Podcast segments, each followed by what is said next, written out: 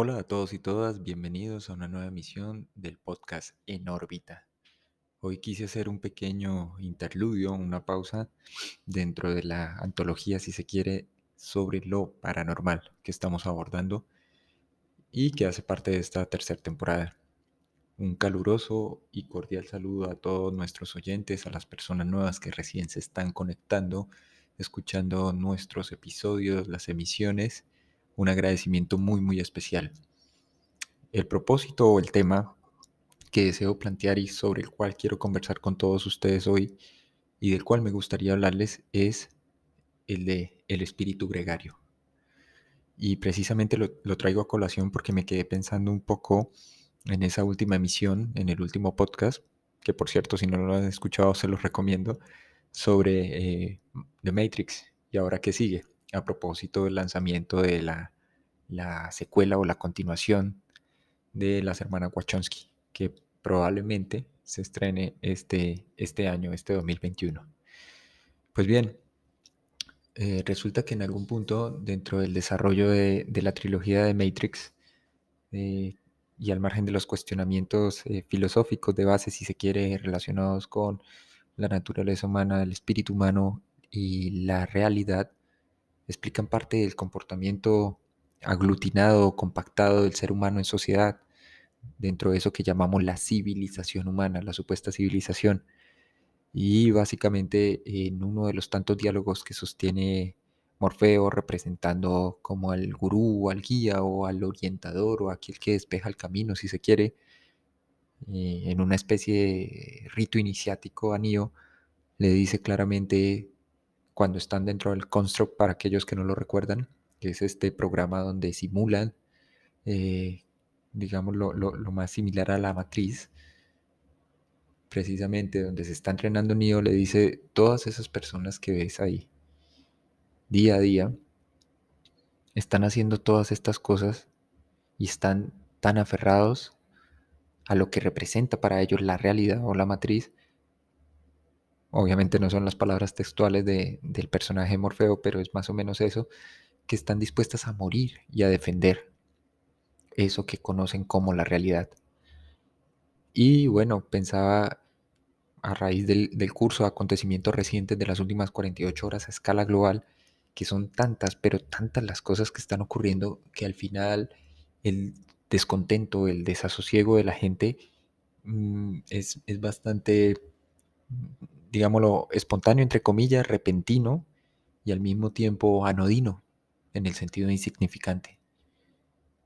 La capacidad de opción real de cada individuo sobre el mundo al final es nula, es mínima, y no se trata esto de una visión pesimista ni nada similar, sino que es precisamente porque forma parte de ese mismo rebaño y de esa misma manada que no termina de entender, que no puede racionalizar, que no puede procesar. El ejemplo concreto lo que está ocurriendo con el grupo talibán en Oriente Medio. Hablan de la toma de Afganistán, de las zonas aledañas, de las zonas de frontera, ¿sí? Pero la gente olvida, por ejemplo, la guerra que este pueblo venía librando desde 1978 durante casi dos décadas o más hasta 1992. La famosa guerra afgano-soviética, si se quiere, o los intentos, entre comillas, de Rusia de invadir este territorio, que es lo que en parte da origen a este grupo. Eh, cronológica, históricamente es eso. Ahora bien, toda esa zona de Afganistán y parte de Oriente Medio, se me ocurre, por ejemplo, sin simplificar las cosas, eh, el caso concreto de Siria y otros países más de la región de la zona, han estado en conflicto y se han suscitado guerras civiles análogamente a como ha ocurrido en Latinoamérica, específicamente en Colombia, durante 20, 30, 40 años. Y sin embargo, es ahora que surge la indignación, que es, como lo decía, eh, similar a lo que sería, qué sé yo, un, fuego espontáneo, una combustión espontánea. Así como surge, se apaga rápidamente. Porque es tanto el volumen de información que le llega a las personas a través de la red de la web, de los servicios que ofrece, de las redes sociales, eh, que básicamente la gente se pierde en un mar de agitación y no termina de entender el fenómeno y lo reduce a unas cuantas cosas, o a unas pocas más bien. Y entonces, haciendo el ejercicio de volver sobre mis pasos, pensaba, claro, es durante mediados de los 2000, específicamente 2004, 2005, 2006, 2007, que comienzan a proliferar y aparecer todas estas redes sociales. YouTube, Facebook, Twitter, entre las principales, claro está. Y es ahí donde se comienza a gestar lo que yo llamo la digitalización del espíritu gregario. ¿Qué es el espíritu gregario? Básicamente, para simplificar el asunto, pues se trata del comportamiento colectivo de manada, de rebaño, pero propiamente es un comportamiento que está presente en el reino animal. ¿Sí? Y los etólogos, que son los que se ocupan de esos estudios, claramente dirán, bueno, hay un condicionamiento genético que obliga a ciertas especies animales a comportarse de esa forma. Vivir en rebaño, actuar en rebaño, en manada, y no hay distinción específica entre los miembros de esa especie. Al margen de, funciones y demás, simplemente no la hay. ¿Sí? Un individuo gregario, pues es aquel que tiende a vivir agrupado, con otros congéneres, forma manadas, cardúmenes, colonias, y obviamente en el caso del ser humano, pues estamos hablando de grupos sociales. Que si es bueno o malo, no soy quien para definirlo, precisarlo, pero sí hay algo bastante extraño y por qué no decir sospechoso en ese comportamiento, que obviamente invita a la homogenización. No hay una distinción como tal, no hay espacios ni cabida para la individualidad. Entonces pienso en Twitter, el problema de Twitter, que es de hecho el problema de las redes sociales Hoy el mundo mira con perplejidad lo que está ocurriendo, por ejemplo, en Centroamérica, en Haití, con el terremoto, ahora se avecina una tormenta. El mundo mira con perplejidad las tendencias, porque son tendencias, artificiales o no, acerca de cambio climático, los cambios políticos que se están gestando, las nuevas medidas y leyes que se están desarrollando a la par que continúa en el mundo el estado de alarma, entre comillas, por la pandemia.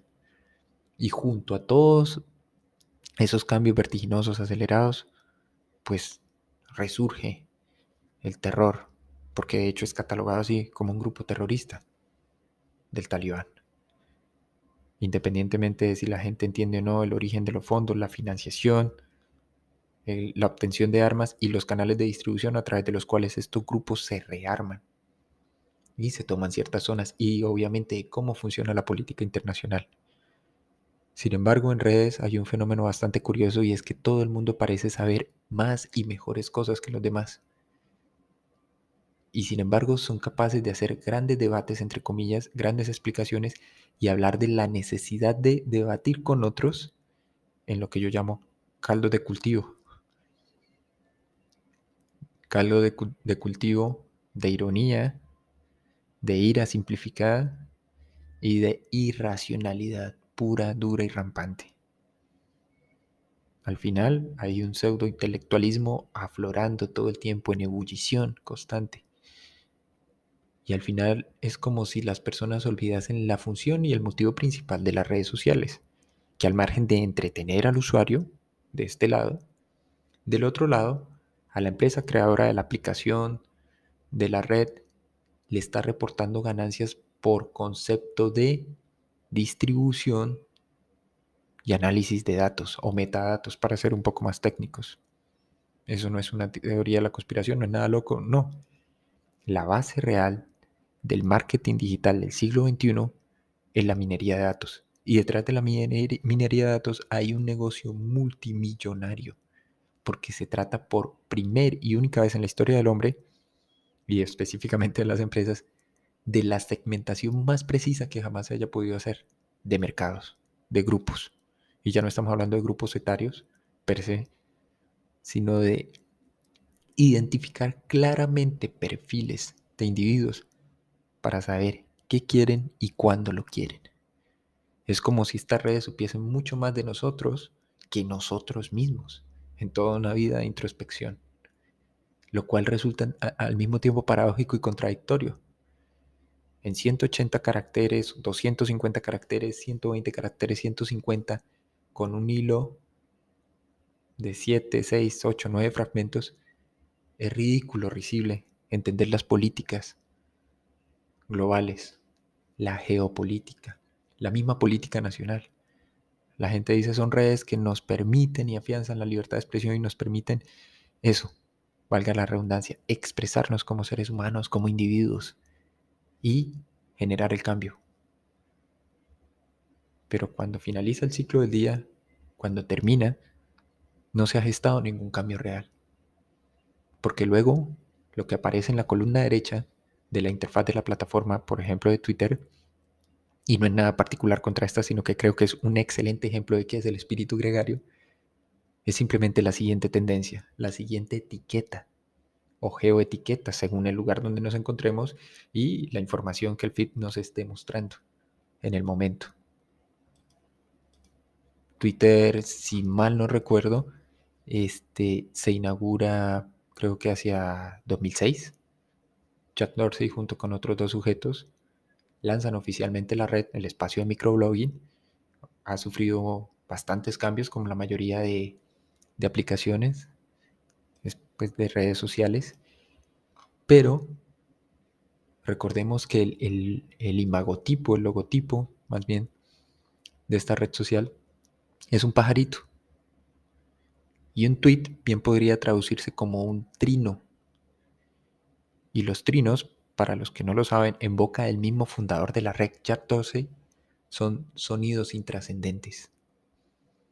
Independientemente de si se puede explicar como un sistema de comunicación o no entre aves, al final el tweet, el trino es eso, es un sonido y ya, más nada que eso.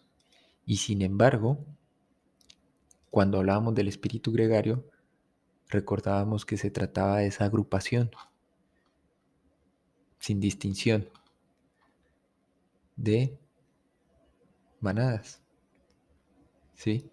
De cardúmenes, de colonias, y volvemos a decir de grupos sociales, pero que esta vez están aglutinados y compactados en un mismo espacio digital virtualizado, que es Twitter. Para los que no lo sabían, aquí un poquito de historia acerca del perfil de los usuarios. Hacia el año 2009 se llevó a cabo el primer estudio, de hecho se trataba de una investigación de mercado que llevó a cabo una compañía con sede en San Antonio, Texas, Per Analytics. ¿Qué fue lo que hizo? Tomó 2.000 tweets, todos procedentes de los Estados Unidos, la mayoría en inglés. Y durante dos semanas, en una franja relativamente amplia de tiempo, entre las 11 de la mañana y las 5 de la tarde, lo que hicieron fue evaluar los tweets y pudieron segmentarlos, dividirlos por categorías.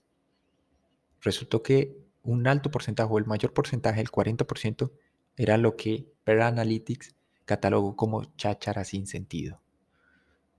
Para todos los que nos están escuchando, amiga, amigo, independientemente del país en el que te encuentres, cháchara básicamente vendría a ser algo así como palabrería, o lo que les decía anteriormente, sonidos totalmente irrelevantes, intrascendentes. 40%, ojo, en 2009. 38%, y estamos hablando aquí de un volumen de usuarios mucho menor al actual, obviamente. La red ha ido creciendo en usuarios y en eh, cuota o participación de mercado, ¿no? Con respecto a otras redes y junto a eso, pues también en capitalización, en valor. 38% conversaciones, 9% RTs o retweets o mensajes repetidos, 5% autopromoción, 4% spam o mensajes basuras y otro 4% más noticias. En este instante cualquiera podría decir, eh, ok, vale, a la fecha puede que esa tendencia o, esas cifras o esos porcentajes hayan cambiado un poco. Pero al final de cuentas, básicamente siguen siendo las mismas categorías. Palabrería sin sentido, conversaciones, ¿de qué tipo? Personales, íntimas, de contenido sexual, memes, RTs, sobre cualquiera de las dos anteriores, autopromoción, gente que en cualquier red social, independientemente de si es útil o no, entra a vender lo que sea, productos, servicios o venderse. Spam y noticias. De, de, digamos, de esa categorización algo, algo interesante del estudio es que los investigadores de Peer Analytics dicen que esas chácharas sin sentido, que para la fecha 2009 constituía el 40% de los tweets, bien podría ser señalada como acicalamiento social, o entendida como acicalamiento social, o una cosa que ellos denominaron sensibilización periférica. ¿Qué quiere decir eso? Esa sensibilización periférica permitía entender cómo los individuos, las personas, o más bien las personas como colectivo, querían saber qué pensaban, hacían y sentían las personas de su alrededor, incluso cuando la presencia no era viable. Esa es una de las conclusiones del perfil de los usuarios de Twitter.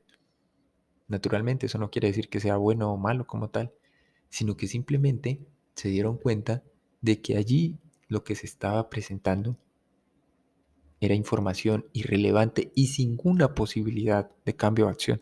Cualquiera puede replicar y en comentarios, cuando esto quede cargado, decir, no, mira, estás totalmente confundido y equivocado. Hay un contenido altamente político en la red, hay un contenido social y hay un contenido que promueve el cambio y la transformación social y contribuye a la reconstrucción del tejido social en los diferentes países. ¿Sí? Pero resulta que, trayendo otros ejemplos recientes, como el evento en Estados Unidos por la muerte del afroamericano Floyd, o la zona en Francia de hace dos, tres años, o el ataque que sufrió este periódico eh, o medio informativo, pues Charlie Hebdo, lo que generaron fue tendencias.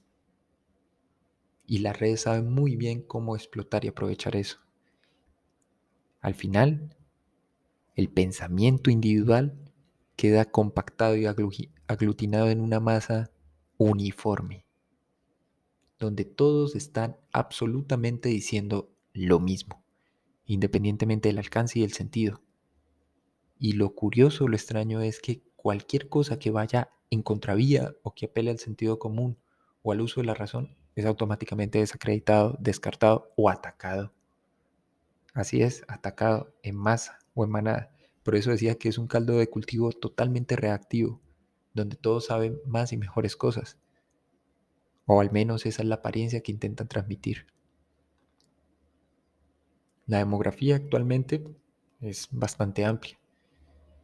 Pero lo que no termina de entender la gente es que las etiquetas lo que están haciendo es simplemente causando el curso de las conversaciones.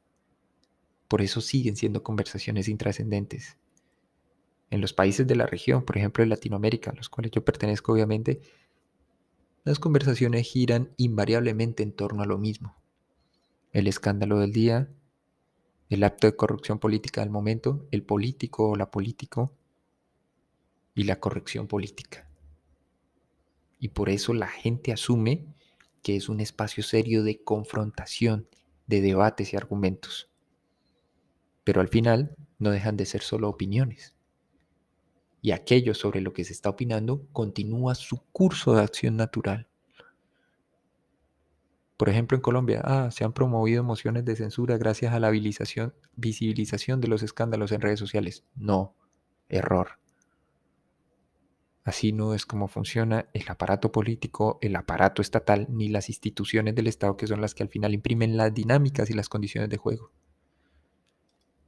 No se trata de una visión sombría ni pesimista, y no estoy diciendo que no, con pequeños actos no podamos generar grandes cambios, sino que la gente tal vez no termina de entender el espacio y la razón de ser de estas redes. Hay un negocio.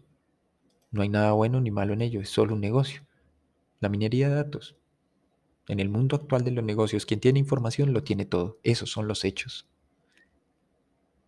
En el mundo hay información relevante y relevante circulando en grandes volúmenes. Por eso es que se habla de metadatos. Ese es el objeto de la minería de datos.